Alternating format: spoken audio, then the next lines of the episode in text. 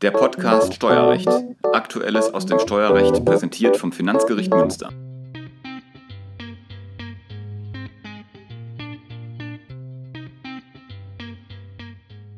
Herzlich willkommen zu einer weiteren Folge des Podcast Steuerrecht. Heute mit meiner Kollegin aus dem Presseteam Franziska Peters.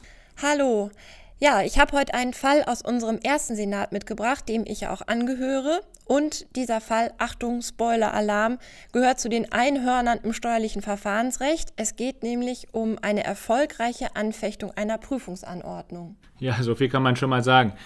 Klagen gegen Prüfungsanordnungen Ordnungen haben eher selten Erfolg. Das liegt schon daran, dass die AO nun einmal die Durchführung von Außenprüfungen bei Steuerpflichtigen mit Gewinneinkünften als Instrument der Verifikation der erklärten Besteuerungsgrundlagen vorsieht und Steuerpflichtige die Durchführung der Prüfung dulden müssen. Worum ging es in eurem Fall? Ja, bei uns ging es um eine besondere Konstellation und zwar um eine Auftragsprüfung.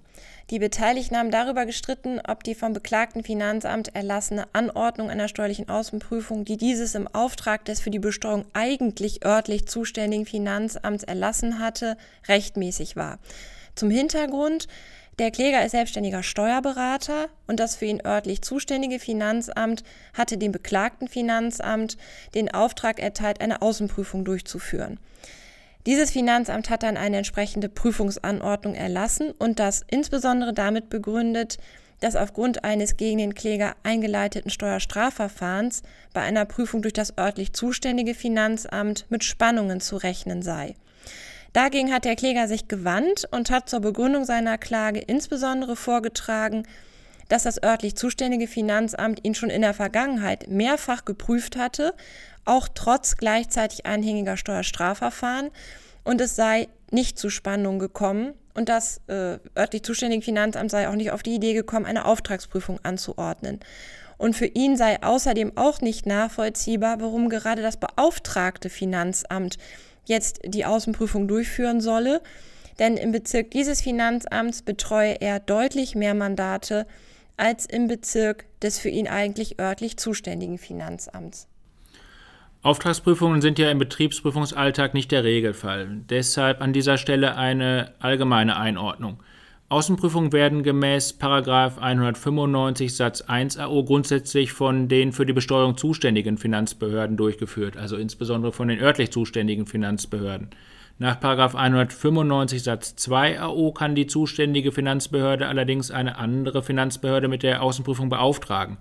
Grund dafür kann, wie in unserem Besprechungsfall beispielsweise sein, dass ein Steuerberater oder Wirtschaftsprüfer geprüft werden soll, der im Bezirk des eigentlich örtlich zuständigen Finanzamtes besonders viele Mandate betreut.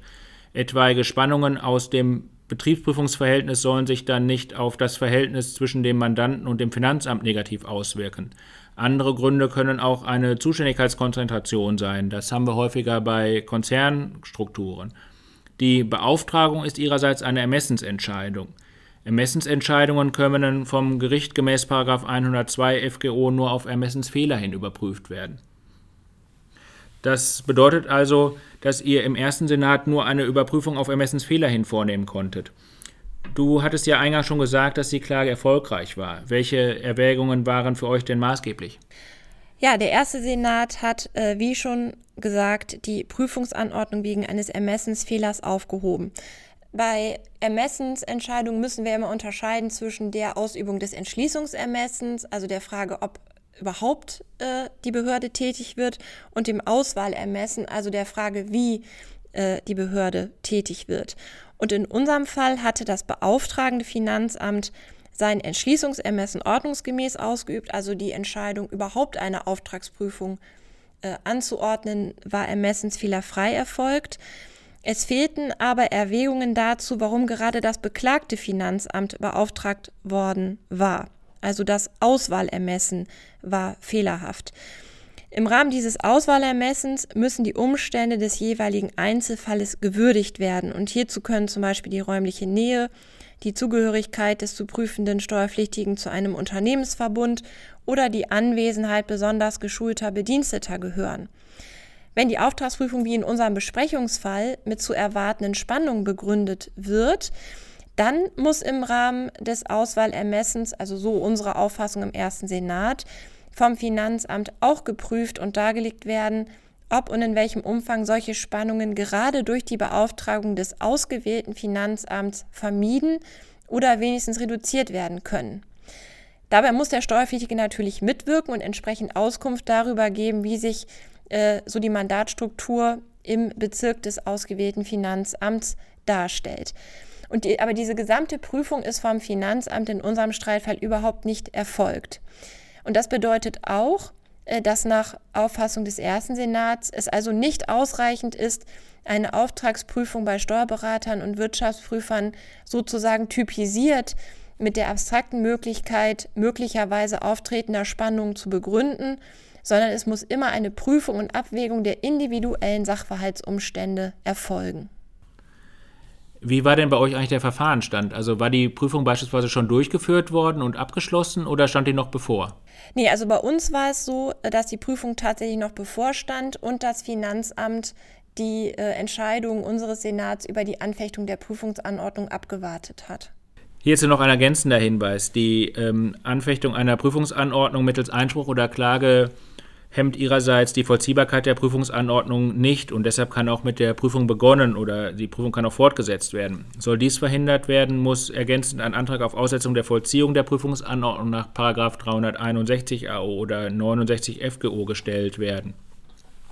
Daneben ist verfahrensrechtlich auch noch interessant, dass sich eine Prüfungsanordnung durch die Durchführung der Prüfung erledigt. Dann ist die Duldungspflicht weg Deshalb werden Prüfungsanordnungen häufig im Rahmen einer sogenannten Fortsetzungsfeststellungsklage überprüft. Die Klage ist dann auf Feststellung gerichtet, dass die Prüfungsanordnung rechtswidrig war. Ja, eine Frage, die ich mir noch stelle, was wäre eigentlich im umgekehrten Fall? Wenn also ein Steuerberater eine Auftragsprüfung wünscht, das Finanzamt das aber ablehnt. Ja, über eine solche Konstellation hatten wir im achten Senat dieses Jahr im Rahmen einer Fortsetzungsfeststellungsklage zu entscheiden. Auch bei uns war der Kläger Steuerberater und die Klage hatte Erfolg. Der Kläger hatte vor Bekanntgabe der Prüfungsanordnung beantragt, dass die Prüfung von einem anderen Finanzamt als dem Wohnsitzfinanzamt durchgeführt wird. Zur Begründung hatte er das aus seiner Sicht stark belastete Verhältnis zum Wohnsitzfinanzamt angeführt und darauf hingewiesen, dass auch die Vorprüfung von einem anderen Finanzamt durchgeführt worden sei. Das Wohnsitzfinanzamt hat dann aber die Prüfungsanordnung erlassen, ohne sich erkennbar mit dem Antrag auf Auftragsprüfung überhaupt auseinanderzusetzen.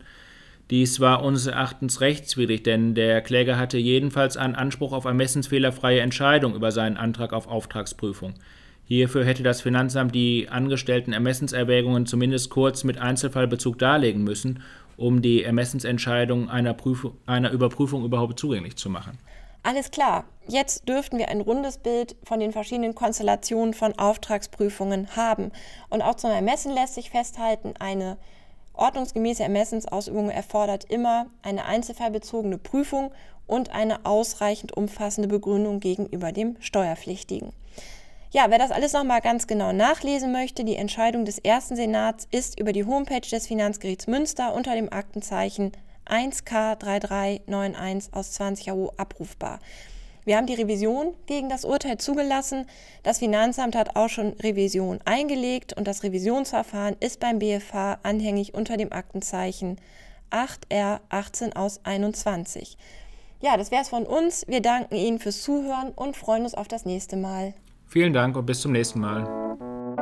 Das war der Podcast Steuerrecht. Aktuelles aus dem Steuerrecht präsentiert vom Finanzgericht Münster.